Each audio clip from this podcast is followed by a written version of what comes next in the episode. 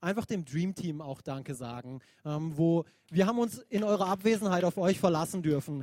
Und es ist so ein Segen. Ähm, wir mussten uns nicht die ganze Zeit fragen, oh, wie wird es wohl sein? Wird es wohl klappen? Werden sie an alles denken? Und ähm, wird die Hütte abbrennen? Nee, wir haben tolle Leute hier, die mit uns gemeinsam Gemeinde bauen. Und so danke Dream Team für euren Einsatz. Das Josef-Prinzip. Das Josef-Prinzip.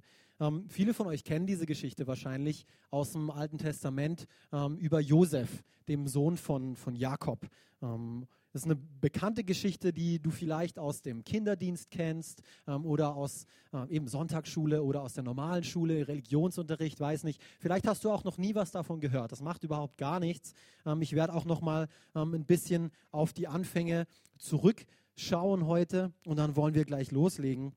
Aber gerade in letzter Zeit, als ich mich vorbereitet habe, auf diese Themenserie und ich habe ähm, eben diese, diese 20 Kapitel in der Bibel, ähm, wo es über Josef spricht, hoch und runter gelesen. Ich habe es mir per Hörbibel angeschaut, ich habe Kommentare gelesen und äh, je mehr ich gelesen habe, desto mehr musste ich eigentlich sagen, was für eine verrückte Geschichte. Was für eine verrückte Geschichte. Also es geht los, allein, allein die Familienhintergründe. Oder Melina hat letzte Woche darüber gepredigt ähm, und ich war so begeistert davon und ich wollte es heute einfach auch noch mal ein bisschen unterstreichen. Ich werde nicht zu sehr auf das Ganze eingehen, aber allein die Herkunft von Josef, die ist ein, ähm, die ist einfach verrückt. Er wuchs ohne leibliche Mutter auf. Er hat seine Mutter ähm, als, als kleines Kind verloren. Ähm, damit hat es angefangen, die Geschichte. Sein Vater Jakob, ähm, erfahren wir in der Bibel, er ist einer der größten Betrüger, wenn nicht sogar der größte Betrüger gewesen seiner Zeit. Ähm, und wenn wir die Bibel lesen, es spricht von keinem größeren Betrüger als von Jakob. Also tolle Eltern, oder? Mit denen er ins Leben startet. Ähm, wir haben uns ein paar Betrügereien von Jakob angeschaut, was der so gemacht hat, warum er denn ähm, wahrscheinlich einer der größten Betrüger überhaupt war. Er hat seinen eigenen Bruder, den Esau, hat er ums Erstgeburtsrecht betrogen. Er hat ihm quasi in einer Notsituation ausgenutzt und gesagt, hey, ähm, wenn du mir dein Erstgeburtsrecht gibst, dann gebe ich dir was zu essen. Ähm, das ist eine Geschichte für sich, ich will da nicht näher drauf eingehen. Auf jeden Fall hat er seinen eigenen Bruder betrogen, er hat seinen Vater angelogen und ihn um den Segen gebracht, der eigentlich auch dem Erstgeborenen verheißen war, nämlich das doppelte Erbe. Und Jakob hatte nicht wenig, so, also hier ging es wirklich um richtig viel Kohle, um richtig viel Besitz. Ähm, da hat er ihn betrogen. Und dann ist er eines Tages geflohen, weil sein eigener Bruder hinter ihm her war und ihn töten wollte. Ähm, und dann hat er, war, hat er bei seinem Onkel Laban gelebt und hat ihn eines Tages dann auch betrogen und ist vor ihm wieder geflohen. Also Betrug, Betrug, Betrug, Betrug. Sein Name übrigens, Jakob, bedeutet dasselbe. Trickser im Umgangssprachlichen. Also er heißt eigentlich so. Man hat ihn gerufen als, hey Betrüger, ähm, cool, oder? Wenn du so heißt. Herzlich willkommen, Jakob. Nein. Ähm, dann hat er noch Geschwister. Also es geht weiter. Das waren ja jetzt nur die Eltern. Jetzt kommen seine Geschwister. Josef hatte nicht nur ein, zwei oder drei Geschwister, sondern er war ein Kind von, also er war das, das zwölfte Kind von 13. Er hatte elf Brüder und eine Schwester. Elf Brüder und eine Schwester. Dazu sage ich nur zu viel Testosteron, oder? Viel zu viel Testosteron. Ähm, also mein, ich habe ähm, mein Cousin, da, da sind auch zehn Kinder in der Familie. Und ich staune immer wieder, alter Schwede, zehn Kinder. Nein, wir warten jetzt unser erstes Kind und dann schauen wir mal Stück für Stück für Stück, ähm, wie viel Gnade der Herr schenkt. Aber ich glaube, zehn werden es nicht.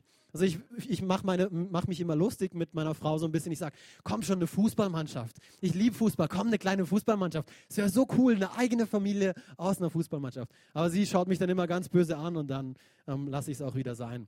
Auf jeden Fall zwei dieser Brüder, wieder zurück zur Geschichte, zwei dieser Brüder, die waren quasi Massenmörder, weil die sind hingegangen, die Schwester von Josef, sie wurde vergewaltigt. Und die sind hingegangen und haben sich gerecht an dieser Stadt und haben alle ähm, männlichen Einwohner dieser Stadt abgeschlachtet. So, er hatte Massenmörder als Brüder, kann man sagen. Ein anderer Bruder von Josef, der ging hin und hat mit seiner eigenen Stiefmutter Ehebruch betrieben. Ähm, und dann gipfelt das Ganze da drin, dass Josef als Bruder von elf Brüdern und als ähm, Bruder von einer Schwester war er der Lieblingssohn seines Vaters. Und der hat das Ganze von seinem Vater so gezeigt bekommen. Ich habe gedacht, um das euch ein bisschen anschaulicher zu machen, heb mal kurz. Der hat sowas bekommen. Ich habe mein, habe mein auffälligstes und knalligstes Hemd mitgebracht, was ich so im Schrank finden konnte. Das habe ich extra mal für eine Hochzeit gekauft. Ähm, seitdem habe ich es nie wieder angehabt. Ähm, so, so ist er rumgerannt. Das war nämlich das Zeichen dafür mit einem, einem, bunten Leibrock, dass er nicht arbeiten muss, dass er der Lieblingssohn des Vaters ist. Ähm, und verrückt, oder? Also ich fühle mich nicht wohl mit dem Hemd hier zu predigen.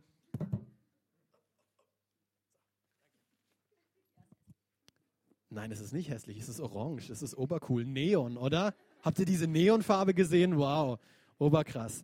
Aber ich musste denken, boah, krass, Familie Flodder ist ein Witz dagegen gegen Familie Jakob, oder? Also das ist abartig, ähm, was wir erfahren, ähm, wie er quasi in sein Leben gestartet ist. Optimale Voraussetzungen, nicht wahr? Für Chaos vielleicht, ja, aber für sonst nichts, oder? Und doch, wir haben uns gerade letzten Sonntag angeschaut, dass, dass deine Herkunft und deine Vergangenheit ähm, dich nicht zum Opfer machen muss. Es muss nicht darüber entscheiden, ähm, was mit deinem Hier und Jetzt passiert und wie dein Leben in deiner Zukunft aussehen wird oder ja eben wird. Das ist keine ähm, quasi, so wird sein, du warst schon immer so, du kamst aus dieser Familie, also irgendwann wirst du auch dieser selbe Betrüger, du wirst dieser selbe Versager. Und vielleicht ist das über einige von euch ausgesprochen worden. Vielleicht kommt ihr ähm, aus so einer Familie. Und ich ermutige euch, ähm, eben dann geht hin und hört diese Predigt ähm, online an, wenn ihr ähm, eben in der Vergangenheit eben solche schrecklichen Dinge erlebt habt, wie, wie sie Josef vielleicht ähm, passiert sind. Und ähm, Gleichzeitig möchte ich euch ermutigen, geht, geht zu Hause hin und lest diese Kapitel 1. Mose 30 bis 1. Mose 50. Da geht es nämlich um, um Josef und seine Familie. Lest die zu Hause nochmal selber. Wirklich. Geht nicht nur am Sonntag hierher und da, wo, wo ähm, ich das ganze Thema aufbereitet habe und durchgekaut habe ähm, und es euch quasi präsentiere, ähm, was Gott mir aufs Herz gelegt hat. Nehmt nicht nur das mit, sondern geht selber nach Hause, forscht darin danach und ihr werdet merken, wow, das ist die spannendste Geschichte, besser wie jede Serie, die ich auf Netflix anschauen kann, ähm, was da alles so passiert und geschrieben steht. Verrückt. Und ihr lernt Gott auf eine ganz andere Art und Weise kennen. Und das will ich euch heute ähm, versuchen rüberzubringen. Ähm, falls du keine Bibel hast, ähm, nach dem Gottesdienst wollen wir dir eine schenken. Wenn du sagst, ja, ich habe keine Bibel, ich kann das nicht nachlesen, ähm, wir wollen dir eine schenken. Komm nach dem Gottesdienst einfach auf uns zu. Und dann, ähm, letzter Punkt von mir, ich brauche mein Klick-Dings, dass ich hier weiter schalten kann. Wo ist es? Nicht unter dem Neonhemd. Keine Ahnung, irgendwo habe ich es versteckt. Macht nichts. Timo, dann musst du mir wahrscheinlich helfen, okay? Ich habe mein Clip-Dings nicht gefunden. Ah, da habe ich es. Presenter. Haha.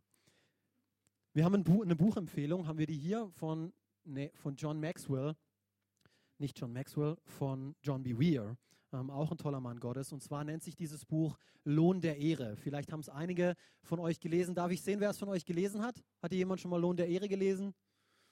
Oh, ihr habt ober viel nachzuholen. Das ist ein richtig gutes Buch. Das ist wirklich ein richtig gutes Buch. Also wenn es wirklich noch keiner hier gelesen hat, ähm, dann müssen wir irgendwelche Exemplare für euch kaufen und sie euch schenken, weil das ist wirklich eine tolle Lektüre. Es geht ähm, um dieses göttliche Prinzip der Ehre, was Josef ähm, in seinem ganzen Leben praktiziert hat.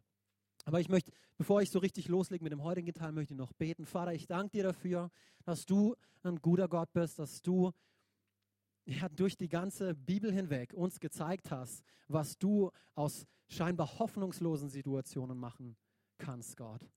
Und manchmal sieht es auch heute in unserem Leben so aus, Gott. Vielleicht bist du heute hier mit einer hoffnungslosen Situation konfrontiert. Und ich bete, Papa, ich spreche deinen Namen, Jesus, in diese Situation hinein. Und ich danke dir dafür, dass du sprichst, dass du ein Gott bist, der heute nicht schweigt, sondern der spricht, Gott. In Jesu Namen. Amen. Amen. Hey, ich will mit euch gemeinsam nochmal 1. Mose 39, den ersten Vers lesen. Wir haben letzte Woche hier schon angefangen, aber ich möchte hier diesen ersten Vers nochmal gemeinsam mit euch lesen, um hier einzusteigen. Falls ihr mitschreibt, ähm, hier mein Titel für diese Predigt heute, am Ende ist man immer schlauer. Am Ende ist man immer schlauer. Hier 1. Mose 39, Vers 1. Ihr dürft hier vorne mitlesen oder auf euren schlauen Smartphones. Josef war nach Ägypten gebracht. Also eigentlich schöne Formulierung für entführt oder verkauft worden. Er war nicht einfach nur gebracht, sondern entführt, verkauft worden.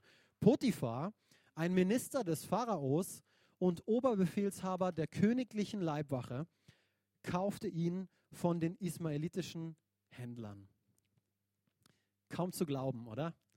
Da war dieser Josef jetzt also verkauft als Sklave nach Ägypten. Noch vor wenigen Tagen war er der Lieblingssohn von Jakob. Noch nicht lange her. Und da findet er sich jetzt plötzlich wieder in einem fremden Land, wo die Menschen fremden Göttern dienen. Als Lieblingssohn musste er nie arbeiten. Dieser Leibrock, den er anhatte, war ein Zeichen dafür, hey, du musst nicht arbeiten, deine Brüder arbeiten, du musst nicht arbeiten. Und jetzt wird er verkauft als Sklave, um zu arbeiten. Kaum zu glauben. Jetzt ist er verstoßen worden, er ist verraten worden, er ist verkauft worden und das von seinen eigenen Brüdern. Das ist die Ausgangslage, mit der ich heute beginnen will. Gute Ausgangslage, gell? Wie gesagt. Und das Interessante, ähm, was, was, was ich mir immer wieder gefragt habe, während ich diese Kapitel wieder und wieder gelesen habe, ich lese nichts von Josefs Gefühlen und von seinen Gedanken ähm, eben während dieser ganzen Zeit. Ähm, und so, ich habe mich gefragt, was hat er wohl dabei gedacht, ähm, als er da verkauft wurde? Er hat sich wahrscheinlich die Frage gestellt, wie sie wir uns heute stellen. Warum ich? Warum ich, Gott? Warum passiert es mir? Warum passiert es mir? Was habe ich falsch gemacht? Habe ich einen Fehler gemacht? Bin ich der Fehler? Vielleicht sogar, fragst du dich. Warum lässt du überhaupt Ungerechtigkeit zu, Gott? Warum? Warum? Und dann die berühmte Frage, Gott, warum hast du mich verlassen? Warum hast du mich verlassen? Vielleicht stellst du dir heute Morgen genau diese Fragen. Vielleicht stellst du dir die Frage, wie bin ich nur hier gelandet? Ob das jetzt hier in der Gemeinde ist, vielleicht fragst du dich, wie bin ich nur hier gelandet? In der evangelischen Freikirche. Was mache ich hier eigentlich? Hallo, ich könnte noch schlafen. Aber das meine ich nicht unbedingt. Ich meine eine Situation in deinem Leben, die vielleicht nur du kennst, weil du mit niemand anderem drüber sprichst, weil du es für dich behältst. Weil du Angst hast, andere mit einzuweihen, weil du Angst hast, was andere über dich denken könnten, was sie von dir sagen könnten. Wie konnte es nur so weit kommen? Vielleicht stellst du dir diese Frage. Und doch ohne genau das Warum zu verstehen, bist du hier. Das will ich eigentlich, deswegen wollte ich diesen ersten Vers nochmal lesen. Josef war jetzt einfach dieser Sklave. Und so jetzt, wie geht's weiter? Wie geht's weiter? 1. Mose 39, Vers 2, lass uns weiterlesen. Der Herr half Josef und ließ ihm alles gelingen. Ah, ich liebe diese, diese Formulierung, alles während er im Haus seines ägyptischen Herrn arbeitete. Während er arbeitete, auch, auch was Interessantes, aber jetzt nicht für heute dran. Und was mir aufgefallen ist und was mir anfänglich erst gar nicht so bewusst war, ähm, ist ein Gedanke, der mich nicht mehr losgelassen hat. Ich habe es gelesen und gelesen, ja, hey, Gott ist bei ihm und er lässt ihm alles gelingen. Halleluja, das ist ja obercool. Und dann habe ich mir die Frage gestellt, wieso taucht Gott erst hier auf? Wieso nicht vorher, als seine Brüder sich gegen ihn verschworen haben? Wieso nicht da, als sie ihn verkauft haben nach Ägypten? Wir lesen hier davon plötzlich in Vers 2, der Herr half Josef und ließ ihm alles gelingen, während er im Haus seines ägyptischen Herrn arbeitete. Gott, hättest du nicht früher eingreifen können, habe ich mir gedacht. Wieso erst jetzt? Ich verstehe es nicht. Wo warst du? Und ich habe weiter darüber nachgedacht, es hat mich beschäftigt. Weil ich habe an mein Leben denken müssen. Und oftmals stelle ich mir auch dieselbe Frage. Warum erst jetzt? Warum erst jetzt, Gott? Ist nicht ein bisschen spät? nicht ein bisschen spät? Und dann musste ich an folgendes Zitat denken. Hier vorne dürft ihr mitlesen. Die Gegenwart von Problemen in unserem Leben sind kein Beweis für die Abwesenheit Gottes. Ich lese es nochmal vor. Nur weil du Probleme in deinem Leben hast, es ist kein Zeichen dafür. Nur weil es Probleme hier auf dieser Welt gibt, und es gibt ein paar heftige Probleme, Menschen haben Probleme, Ähm, ich habe Probleme. Wenn du mich ein bisschen besser kennst, dann weißt du, ja, der hat Probleme. Aber es ist kein Beweis dafür, dass Gott abwesend ist oder dass Gott damit überhaupt nichts zu tun haben will.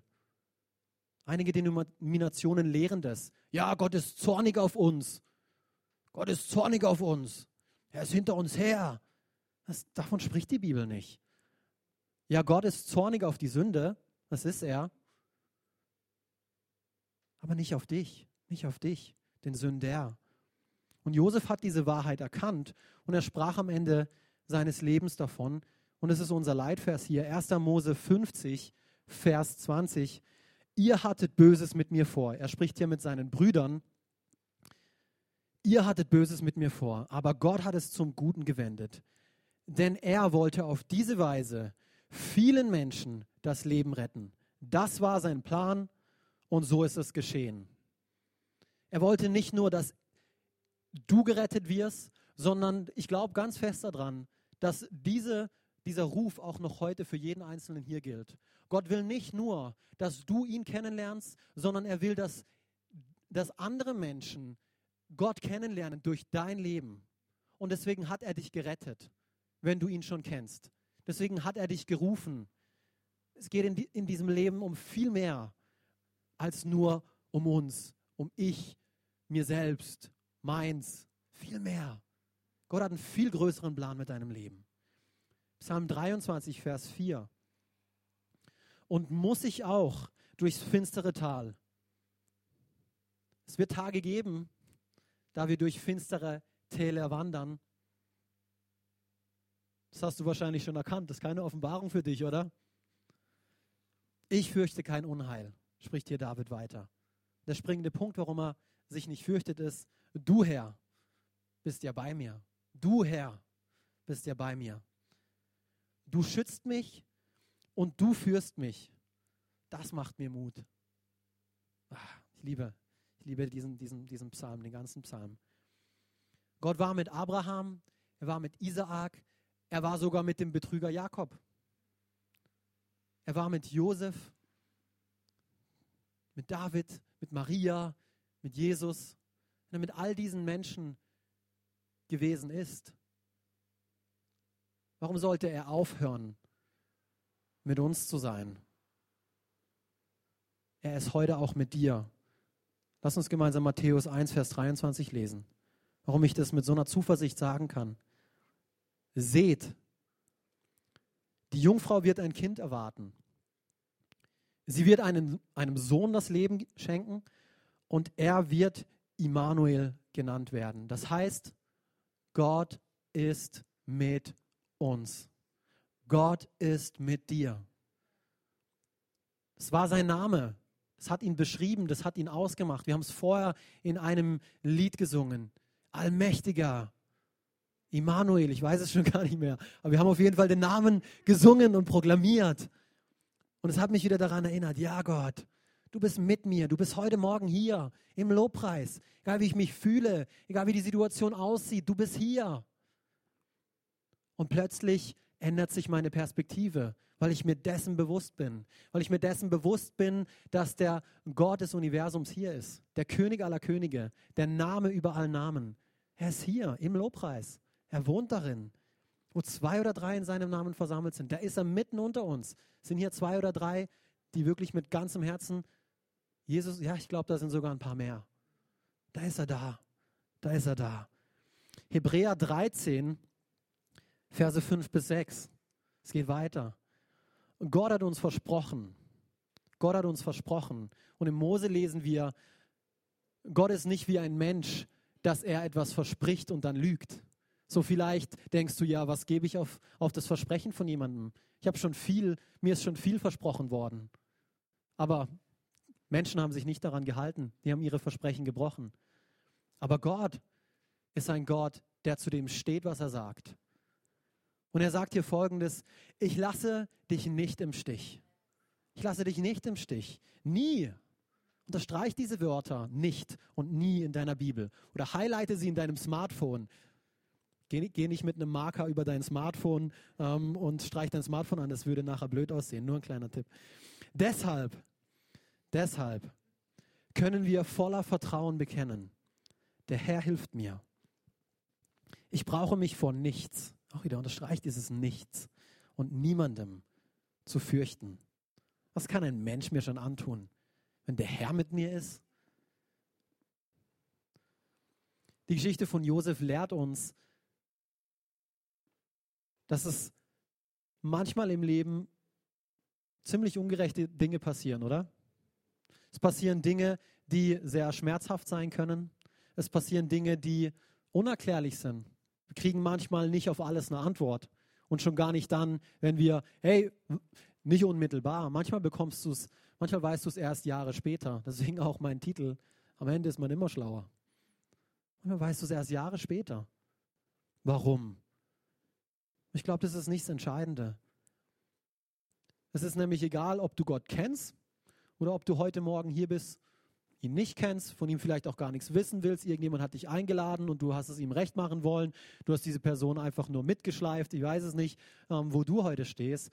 Ähm, es ist egal, ob du die richtigen Dinge tust ähm, oder ob du die falschen Dinge tust.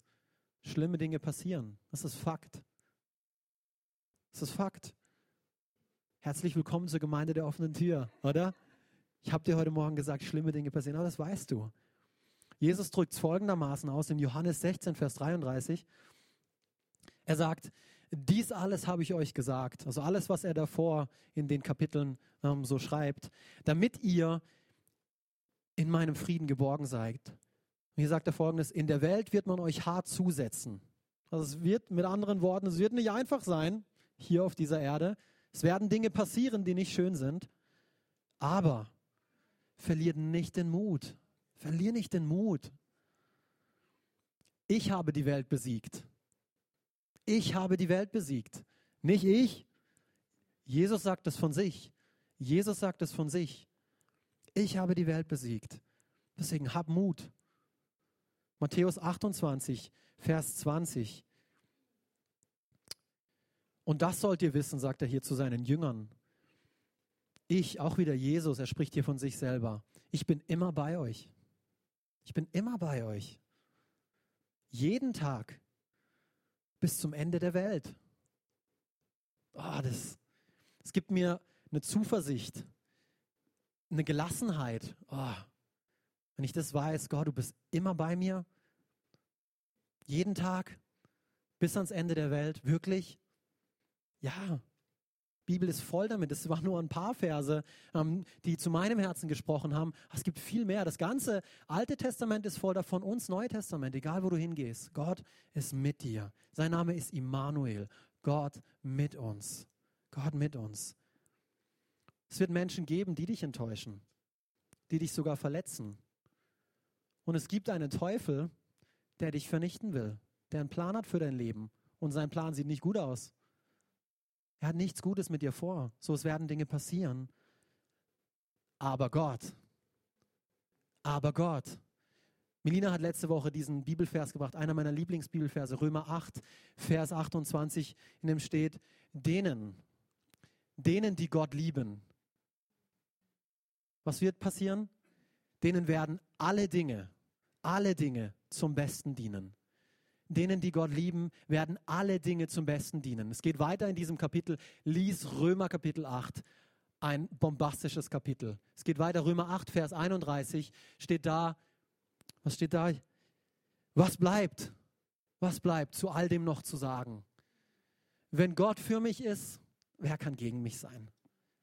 Gott ist für dich. Er ist bei dir und er ist für dich. Und wenn, der, wenn dieser Gott des Himmels und der Erde der dich geschaffen hat, der dich kennt und der dich liebt, so wie du bist. So wie du bist. Mit dir ist und für dich ist. Wenn dir das klar ist, oh, komme was wolle, komme was wolle, bring it on, Teufel, was, was, was, nichts kann gegen mich sein. Nichts kann gegen mich sein. Was dir gefällt meine Nase nicht, dir gefällt nicht, ähm, dass ich ein orangenes Hemd trage. Ja, und was kann gegen mich sein? Gott ist für mich. Gott ist für mich. Die gefällt nicht, dass ich hier vorne so begeisternd über das Evangelium predige. Na und?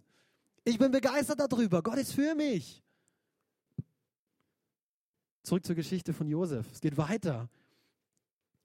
Also Josef wurde an Potiphar verkauft, Ausgangslage. Wir haben gelesen, Gott war mit Josef und deshalb ist ihm alles gelungen. Und auch Potiphar, hier in den ähm, Versen danach geht es nämlich weiter, auch Potiphar ist es nämlich aufgefallen. Seinem Sklavenhalter ist es aufgefallen, hey, irgendwas ist bei dem Kerl anders. Gott ist mit ihm, er lässt ihm alles gelingen. Gott muss mit ihm sein. Niemand hat so krassen Segen ähm, von meinen Sklaven mitgebracht als dieser Josef. Dieser Gott der Hebräer, er muss mit ihnen sein. Und sowas hat er gemacht. Er hat ihn befördert, weil er hat gedacht, ja, wenn ich ihm einfach all meine Sachen gebe und er meine Sachen anvertraut, äh, ähm, mit meinen Sachen umgeht, dann segnet Gott sicherlich auch ähm, meinen Besitz und vermehrt ihn und dann habe ich letztendlich mehr. Ha, cool, also ich befördere ihn. Ähm, Mose, äh, Josef scheint vertrauenswürdig zu sein. Ich kann ihm das anvertrauen. Scheint ein Mann der Ehre zu sein. Also befördere ich ihm und ich gebe ihm alles, was mir gehört. Alles. Bis auf seine Frau. Die gebe ich ihm nicht. Weil wir lesen in Vers 6 ganz zum Schluss, Josef war ein gut aussehender junger Mann. Aber das hat seiner Frau nicht so gut gefallen, weil sie fand Josef auch ganz schnuckelig. Sie hat auch gedacht, oh, der sieht aber gut aus. Hm. Lesen wir hier weiter. 1. Mose 39, Verse 6 bis 8. Josef war ein gut aussehender junger Mann. Daher fing Potiphas Frau an, ihn zu begehren und forderte ihn auf, mit ihr zu schlafen. Übrigens, die ganze Geschichte ist auch interessant. Wir lesen immer nur von Potiphas Frau. Ihr Name wird nie erwähnt. Warum auch immer. Ähm, darüber habe ich mir dann zu wenig Gedanken gemacht. Das fand ich einfach nur interessant. Doch Josef weigerte sich. Josef weigerte sich. Und die meisten von euch kennen, wie es weitergeht. Für die, die es nicht wissen, ähm, sie hat nicht locker gelassen, diese Frau von Potiphar. Sie hat es immer wieder und wieder versucht. Jedes Mal, wenn sie Josef angetroffen hat, hey, komm doch. Wahrscheinlich so, komm doch mit. Ins Schlaf gemacht. Keine Ahnung, ich weiß es nicht. Aber so lese ich die Bibel. Die Bibel ist cool. Ähm, ja, das war vielleicht jetzt kein gutes Beispiel dafür, dass die Bibel cool ist ähm, und wie ich die Bibel lese. Auf jeden Fall. Josef hielt an seinen göttlichen Prinzipien fest. Er hat daran festgehalten. Er hat gesagt, nee, das mache ich nicht. Ich versündige mich nicht gegen meinen Gott. Nee, mache ich nicht. Und dann eines Tages, sie kommt wieder auf ihn zu, niemand anderes ist im Haus. Eine andere Geschichte, über die können wir mal sprechen, greift ihn, ähm, den, den Josef, an seinem Obergewand und reißt es ihm weg. Keine Angst, ich reiße mein Obergewand jetzt hier nicht weg. Ähm, hält ihn fest und Josef flieht. Er flieht. Und sie hat sein Obergewand in der Hand und nutzt diese Gelegenheit natürlich, um ihm was anzuhängen und ihm zu sagen, hey, der hat mich versucht zu vergewaltigen. So ein Schuft. Wen hast du mir da ins Haus geholt? sagt sie zu ihrem Mann. Krass, oder? Also, ich, als ich das wieder gelesen habe und wieder wieder gedacht, Mann, das ist ja krass. Jetzt wird der Kerl erst nach Ägypten verkauft, ungerecht, dann wird er befördert. Gott ist mit ihm. Er war es davor auch schon. Und dann passiert ihm wieder sowas. Da passiert ihm sogar noch was Schlimmeres. Lesen wir hier weiter. Verse 19 bis 20. Als Potiphar das horte, war er außer sich vor Zorn. Er ließ Josef in das Gefängnis werfen, in dem die Gefangenen des Königs eingesperrt waren. Da war also wieder dieser Josef. Zu Ungerecht jetzt sogar eingesperrt. Ihm wurde was angehangen, sein Ruf wurde zerstört. Jetzt war er nicht nur der Sklave, sondern jetzt war er auch der Vergewaltiger. Und die Leute, die im Gefängnis heute arbeiten, Vergewaltigern geht es im Gefängnis nicht so gut. Und so nicht gut, dass er da mit so einem Ruf reingekommen ist. Ja, der Josef, der vergreift sich an schwachen Frauen. Stellt euch das vor. Ah. Und jetzt stellst du dir vielleicht die Frage, Alex, meinst du ganz ehrlich, es lohnt sich heute überhaupt noch, zu seinen Werten zu stehen? Meinst du das wirklich? Schau mal, was dabei rauskommt. Josef ist auch seinen Werten treu geblieben und dann landet er im Gefängnis. Das ist es mir nicht wert. Das ist es mir nicht wert. Und außerdem, Alex, ganz ehrlich, heutzutage ist es noch schwerer, zu seinen Werten zu stehen, weil alle das machen, was sie wollen. Freiheit. Jeder sollte das tun, was er halt eben tun will. Jeder mit jedem, alle mit allem. Das ist okay. Ist okay. Bloß nicht irgendwie Werte haben und zu laut sagen, hey, nee, dafür bin ich. So, in so eine Richtung entwickelt sich unsere Gesellschaft. Es lohnt sich nicht mehr, Alex. Und ein toller Psalm, Psalm 73, der ähm, Verfasser, der Asaf, hat hier diesen Psalm geschrieben und er hat sich genau dieselbe Frage gestellt. Er hat sich die Frage gestellt, lesen wir hier zusammen, ein Psalm Asafs. Gott ist gut zu Israel, zu denen, die ein reines Herz haben. Und jetzt hier kommen, kommen die Fragezeichen. Ich aber wäre fast zu Fall gekommen. Beinahe hätte ich den Boden unter den Füßen verloren. Denn ich habe die stolzen Menschen beneidet. Als ich sah, wie gut es ihnen trotz ihrer Bosheit ging. Oder?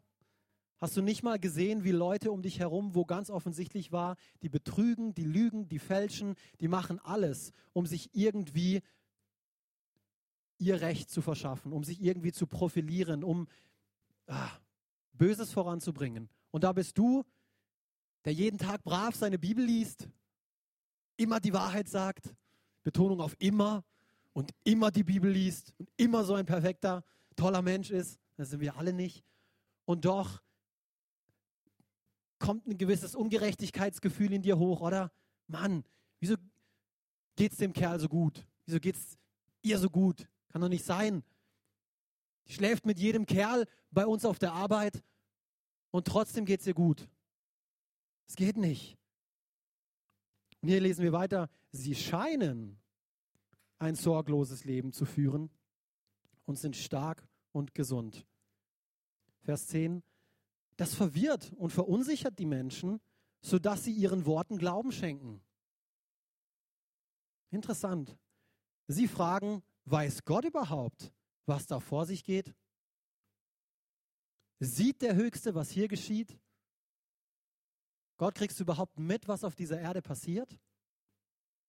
Fragt er sich hier. Vers 12. Schau dir diese gottlosen Menschen an. Während ihr Reichtum wächst, führen sie ein angenehmes und sorgloses Leben.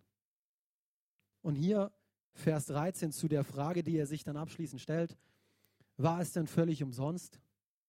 Gott, war es denn völlig umsonst, dass ich mein Herz reinhielt und kein Unrecht beging? Hast du diese Frage schon mal gestellt? Ich habe sie mir gestellt. Habe sie mir gestellt, wenn ich manchmal genau diese Fragen in mir aufgekommen sind. Gott, wieso, wieso Ungerechtigkeit? Wieso geht es denen so gut? Ich verstehe es nicht. Wieso muss ich scheinbar durch diese Anfechtungen durch und die nicht? Dabei habe ich es geliebt, wie es vorhin formuliert war. Scheinbar. Sie führen ein scheinbar tolles Leben. Facebook und Instagram, diese Selfie-Generation, in der wir leben. Was postest du auf diesem Zeug? Die tollen Momente, oder? Wow, guck mal, wie cool ich bin. Guck mal mein Sixpack. Guck mal mein, äh, guck mal mein Häuschen. Guck mal meine Frau. Guck mal mein Bötchen. Guck mal mein, die Dinge, die es lohnt zu zeigen. Aber wie du dorthin gekommen bist, die Herausforderungen, die Kämpfe im Leben, in der Ehe, mit der Kindererziehung, in den in, in Freundschaften, die postet niemand. Oh, heute habe ich mich mit meiner Frau gezofft. Boom. Hashtag Best Life Ever. Nein. Oder? Habt ihr das schon mal gesehen? Ich nicht. Darüber berichten die Leute nicht. Aber Ausschnitte aus ihrem Leben, oh, wie toll es ist. Aber in Wirklichkeit, innerlich sieht es leer aus. Innerlich fehlt was. Irgendwas fehlt. Und hier Vers 17. Es geht weiter, aber mit diesem Vers will ich, will ich jetzt für heute beenden. Das ist nämlich der entscheidende Punkt. Weil irgendwann, nachdem er sich darüber geärgert hat, warum es denen so gut zu gehen scheint, kommt er zu dem Schluss, bis ich eines Tages in Gottes Heiligtum kam, also er ist raus quasi von seinen eigenen Gedanken, oh, warum geht es mir so schlecht? Und oh, hin zu, Gott, ich bete dich jetzt trotzdem an. Das ist in Gottes Heiligtum kommen. Seinen, seinen Fokus auf Gott richten, egal wie es in den Umständen aussieht. Und da hat er erkannt, da hat er erkannt, ha, dann ist mir aufgefallen, wie endet ihr Leben? Wie endet das Leben dieser gottlosen Menschen, dieser Betrüger? Wie endet es? Ist nicht entscheidend. Ist nicht entscheidend, wie du deinen Weg hier auf der Erde beginnst, wo du ihn beginnst. Wir haben letzte Woche darüber gesprochen. Du jetzt in Afrika unter ärmlichen Verhältnissen geboren wirst, ob du so eine Familiengeschichte hast, wie der Josef hatte, Dinge in der Vergangenheit erlebt hast, das ist nicht entscheidend. Entscheidend ist, was danach kommt, was du aus deinem Leben machst, welche Entscheidungen du triffst, aber letztendlich, wie dein Leben dann endet und wie es darüber hinaus weitergeht. Darum geht's. Darum geht's. Dein Leben hier auf der Erde ist erst der Anfang deiner Ewigkeit. Es ist der Anfang, nicht das Ende. Vielleicht bist du heute hier musst es hören. Es ist der Anfang und nicht das Ende. Gott hat mehr für dich bereitet. Eine Herrlichkeit, von Herrlichkeit zu Herrlichkeit. Eines Tages werden wir eine Ewigkeit Zeit haben, uns über diese 80, 90, 100 Jahre hier auf der Erde. Ach, was ist das schon? Was ist das schon? Und hier ganz zum Schluss, genauso, ich will es auf den Punkt bringen. Genauso wie es für Josef unmöglich war, etwas gegen diesen Verkauf in die Sklaverei zu tun, ist es für dich und mich unmöglich, etwas zu tun gegen den Verkauf quasi an die Sünde. Wir sind als Sklaven verkauft zur Sünde. Was bedeutet das? Die Bibel spricht davon, du bist ein Sünder und deswegen sündigst du. Du bist also quasi ein Sklave von der Sünde. Das heißt, du kannst gar nicht anders als sündigen. Und diese Sünde führt letztendlich zum Tod.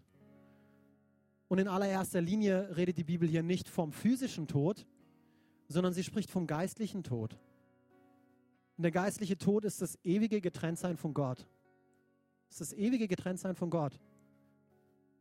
Und dafür will dich Gott bewahren, will dich Jesus bewahren, will ich dich bewahren.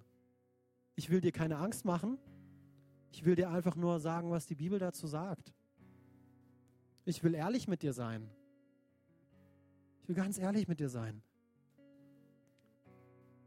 Und deshalb mussten wir, musste jemand uns von diesem geistlichen Tod retten. Und dieser einzige Mann, der das tun konnte, war Jesus Christus. Er war der Einzige, der den Preis bezahlen wollte und der ihn auch konnte. Nämlich Sünde führt zum Tod. Also muss Sündenschuld mit dem Tod bezahlt werden. Entweder du hältst deinen Kopf dafür hin oder jemand anderes. Und Jesus hat gesagt, ich gehe. Papa, lass mich gehen. Und ich will nicht, dass du das versäumst. Deswegen gebe ich dir die Gelegenheit. Deswegen geben wir jeden Sonntag diese Gelegenheit am Ende des Gottesdienstes. Ich will jedem die Gelegenheit geben, diesen Jesus kennenzulernen. Dass man sich auf eine Ewigkeit freuen kann mit ihm gemeinsam. Lass uns hier die Augen schließen. Ich glaube, es ist jetzt ein ganz persönlicher Moment. Es geht um dich und um Gott, um die Beziehung dazwischen, um dein Hier und Jetzt und ums Leben danach. Der physische Tod ist nicht dein Ende. Jesus kam auf diese Erde. Er starb einen Tod stellvertretend für dich. Johannes 3:16. Was steht da? Gott zeigte seine Liebe den Menschen so sehr dadurch, dass er seinen eingeborenen Sohn für sie gab. Damit, damit was? Damit du leben kannst. Damit du leben kannst. Jesus starb, damit du leben kannst. Und wenn du das für dich noch nie in Anspruch genommen hast, diese Wahrheit, dann möchte ich dir die Gelegenheit geben, jetzt in diesem Moment. Ich möchte dir die Gelegenheit geben. Wie, wie, wie machst du das? Vielleicht fragst du dich, ja, wie kann ich das tun? Römer 10, Vers 13, da steht geschrieben, denn jeder, der den Namen des Herrn anruft, wird gerettet. Jeder, der den Namen des Herrn anruft, wird gerettet. Wie rufe ich den Namen des Herrn an? Durch ein Gebet, durch ein einfaches Gebet. Ich will dir helfen, aber ich muss wissen, dass du gemeint bist.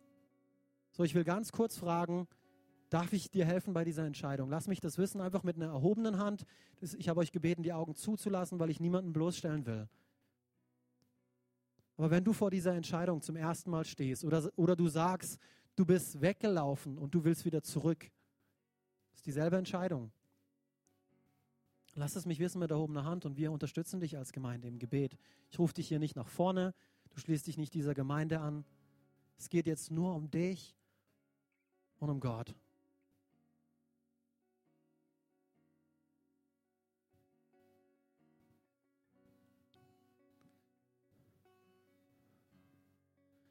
Gemeinde, lass uns dieses Gebet gemeinsam beten.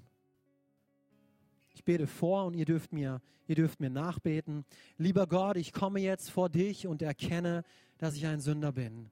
Lieber Gott, ich komme jetzt vor dich und erkenne, dass ich ein Sünder bin. Ich tue Buße für meine Sünde und dafür, dass ich bisher ohne dich leben wollte, Jesus. Ich tue Buße für meine Sünde und dafür, dass ich bisher ohne dich leben wollte, Jesus. Ich bekenne, dass ich dich brauche und bitte um Vergebung. Ich bekenne, dass ich dich brauche und bitte um Vergebung. Jesus, ich danke dir, dass du für meine Sünden gestorben bist. Jesus, ich danke dir, dass du für meine Sünden gestorben bist. Gestalte du von jetzt an mein Leben neu. Gestalte du von jetzt an mein Leben neu. In Jesu Namen Amen. In Jesu Namen Amen. Halleluja. Das ist die beste Entscheidung, die du je treffen wirst. Gott ist mit dir. Von heute ab bis in alle Ewigkeit. Bis in alle Ewigkeit, jeden Tag. Ich möchte für den, für den Rest hier noch beten. Vater, du bist so gut. Und trotz diesen Basic-Wahrheiten heute Morgen bin ich begeisterter wie zuvor von dir. Ich kriege nicht genug von dir, Papa. Du bist treu, du bist gerecht, du liebst mich. Ich bin angenommen durch das, was du für mich getan hast. Ich muss nichts tun. Ich muss mich nicht zuerst verändern. Ich muss kein besserer Mensch werden, um vor dich zu kommen, sondern ich darf so kommen, wie ich bin. Und du nimmst mich in deine Arme. Ich danke dir dafür. Ich danke dir für jeden Einzelnen hier. Dasselbe gilt für jeden Einzelnen. Es gilt nicht nur für mich, was ich gerade über mich gebetet habe, jeder Einzelne darf so kommen, jeden Tag aufs Neue. Du bist treu und gerecht, wenn wir uns zu dir wenden und unsere Sünde bekennen. Papa, und das, das, dafür danke ich dir. Papa, ich bete, dass wo Menschen heute gekommen sind mit, mit Anfechtungen, mit Fragen, mit Wut in ihrem Herzen, mit Verzweiflung in ihrem Herzen. Gott, du, du siehst es, du siehst all das. Und du stehst nicht desinteressiert daneben dran, sondern Gott, du möchtest eingreifen. Du möchtest segnen. Du möchtest heilen. Du möchtest sprechen. Hab du deinen Weg, Gott. Hab du deinen Weg. Schenk du uns neuen Mut. Gib uns neue Kraft, Gott. Ich bete jetzt in diesem Moment für deinen Frieden. In was für einer Situation auch immer du dich jetzt gerade findest. Gott, komm du mit deinem Frieden. Vater, ich danke dir für diese Stadt. Ich möchte weiterhin für diese Stadt beten. Es gibt so viele Menschen, die dich noch nicht kennen. Gott, wir haben einen Auftrag. Es geht nicht nur um uns. Wenn jeder Einzelne heute Morgen hier Jesus kennt, dann hast du darüber hinaus mehr für uns parat. Du möchtest, dass durch unser Leben auch andere Menschen zu dir finden. Hilf uns da dabei. Lass uns Menschen sein, die andere Menschen einladen in den Gottesdienst. Lass uns Menschen sein wie Josef, die treu zu seinen Werten stehen, Gott. Egal was es uns kostet, egal in was für